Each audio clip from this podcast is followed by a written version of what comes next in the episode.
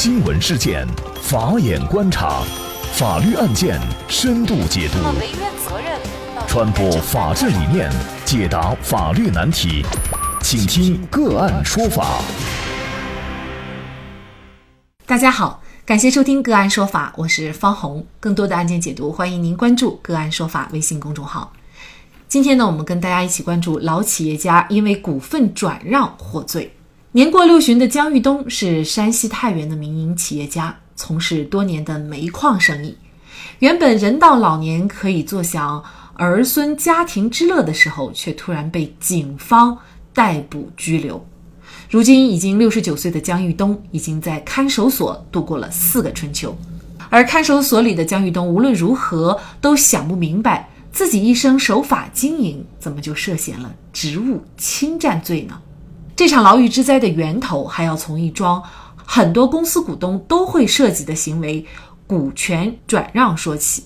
二零一零年二月，姜玉东将神宇煤业百分之二十四的股份转让给了柳林县振富煤焦有限公司，并且获得了一点三六亿元的转让款。而这正是这一股份转让行为给自己埋下了祸根。二零一八年九月，迎泽区法院一审认为，享有神宇煤业百分之二十九点六的股权的是众通公司，而姜玉东只是众通公司的股东，无权私自转让公司的股份。那么，迎泽区法院以姜玉东前述百分之二十四股份的转让行为以及转让款项没有交付给众通公司或提存待清算为由，判处姜玉东犯职务侵占罪，处七年有期徒刑，并没收财产五十万元，追缴转让股权的全部收入，返还给被害单位众通公司。那么，江玉东转让神宇煤业百分之二十四的股份的行为，为什么是违法的？转让股份获得的一点三六亿元的转让款，又该怎么处理才是合法的？首先，我们一起来看一下江玉东和神宇煤业是一个什么样的关系。那神宇煤业呢，是由景泰煤矿等三座煤矿整合而成的公司。整合以后呢，景泰煤矿出资人占神宇煤业百分之二十九点六的股权。虽然名义上中通公司是景泰煤矿的出租人，但是姜玉东认为，沿袭自五坑煤矿的景泰煤矿的名义所有人中通公司只是一个空壳公司。那么姜玉东认为啊，中通公司呢，其实只是一个。空壳的公司，原因是二零零四年十二月，姜玉东就和北京方邓某等，还有重庆方深野健等三方投资人借用无资金、无资产的众通公司承包了五坑煤矿。那么当时呢，姜玉东的股份是占了百分之三十三。那么，在众通公司成立以后的五年以后，也就是二零零九年九月，也就是众通公司的原始的一个股东深野健就把他的百分之三十三的股份全部转给姜玉东了。那么至此呢，姜玉东就成为众通公司的大股东。那么另外一方呢是邓某。那么，姜玉东作为实际的出资人，将神宇煤业自己应占的股份转让出去，获得了一点三六亿的转让款。也正是这一行为让他获罪了。那么，整个关系啊，可能大家听上来感觉很复杂，但是核心的问题还是很明确的。其实，这也涉及到公司治理当中非常常见的股权转让的问题啊。呃，那么为什么姜玉东的这样的一种行为会获罪？就是相关一系列的法律问题，我们就邀请山东诚思律师事务所刑辩律师李金星律师和我们一起来聊一下。李律师您好，啊，你好，主持人你好，感谢李律师。那么在这个案件当中啊。姜玉东呢，他是一审判决职务侵占罪获罪。那么现在呢，是二审已经开庭，但是判决还没有下来。涉嫌的这个职务侵占罪，在法律上到底什么样的行为能够构成这个罪名？您能给我们介绍一下吗？我简单可以介绍一下，职务侵占罪呢，呃，法律是这样规定的，就是以非法的手段，来占有公司或者企业的财产，呃，是是是这样规定的。呃，那么刑法所设定这样一个罪名，主要的是规范公司的治理，呃，来惩治或者惩罚非法的侵占公司财产的行为。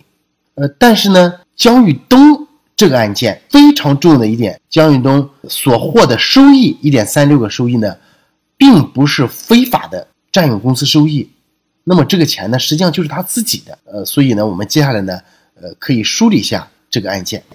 法院认定的是说，姜玉东他私自把这个神宇煤业的这个股份转让了，然后呢，最后这个钱呢，可也是进了自己的腰包。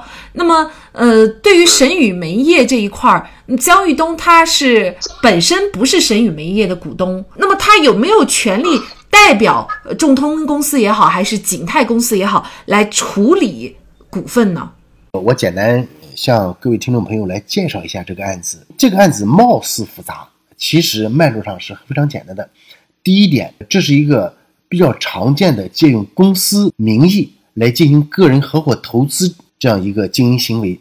因为大家知道，市场经济啊，它非常复杂，有的是一个公司的正规的形式，有的呢公司并不是非常正规，大家只是借公司这个名，我们来做一个投资，呃，实际上它就是个人合伙。而本案，呃就是这样。那么第二点呢，本案的江东和其他人作为公司的股东，但实质上，大家按照真正的实际的投资来确认自己在公司当中的股权比例，呃，这个是非常明确的。那么姜玉东也反复强调，我在这个公司里真正的投钱了，章程当中记载的股份是完全不一样的。根据他自己的会计的记载。所有股东每年收到会计报告都能够证明他是绝对的控股，也是实际的投资人。那么第三点，也就是公司他和另一个股东啊叫邓卫，都签署过协议，相互之间可以转让，也可以对外转让。这就是说，公司的股东已经达成了个合议，我们都可以对外转让。因此，姜玉东基于在这个公司的实际投资，他占绝对的。控股，然后股东相互约定可以对外转让，他对外转让了，在这种情况下，他却被判定成职务侵占罪。呃，我们认为呢，这个案子是完全的无罪的案子。我和国内的著名的法学教授徐新老师、刑辩律师徐新老师一块为之辩护。我们对这个案件做了非常仔细的研究。那为什么要把它办成一个职务侵占罪？我们希望二审尽快的能够把这个案件纠正。那么也就是说，姜玉东他所转让的神宇煤业的百分之二十四的这个股份，是完全是他自己的股份，也并不代表说这个百分之二十四就是众通公司的这个股份。对，这里面有个非常重要的一点，就是所谓的景泰公司，它并没有成立，就是景泰公司它没有这样的一个公司，它没有财产权。那么因此，景泰公司的权益只能按照。实际投资人来确定。我们为了说明这个问题，我们可以举一个例子，比如讲张三和李四两个人要结婚，但是还没有结婚。其他人说，如果你们两个人，如果你们两个人生了小孩，那我们就会给小孩一百万块钱。但是后来张三和李四根本就没有结婚啊，因此小孩也没有生出来。那这一百万块钱是在这儿了，你说这个一百万元钱归谁呢？能归张三和李四吗？显然是不能归张三和李四的，归谁呀？就是谁投资谁受益，谁拿的这一百万块钱就归谁。本案姜玉东就是拿了一百万当中九十万的人，他卖了，他就成了犯罪了。所以这个案子用这个例子一讲，大家就非常清楚了。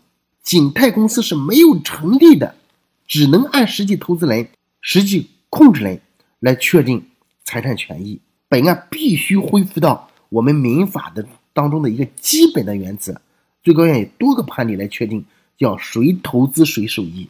我们老百姓讲，人家真金白银的拿了钱了，这个收益权就应当归人家。姜宇东也说，我如果没有投一分钱，你枪毙我，你判我多少年我也认了。问题是，他拿了两千多万，接近三千万人民币的钱，大家都是在借公司这个渠道来来投资，而且公司也确认说。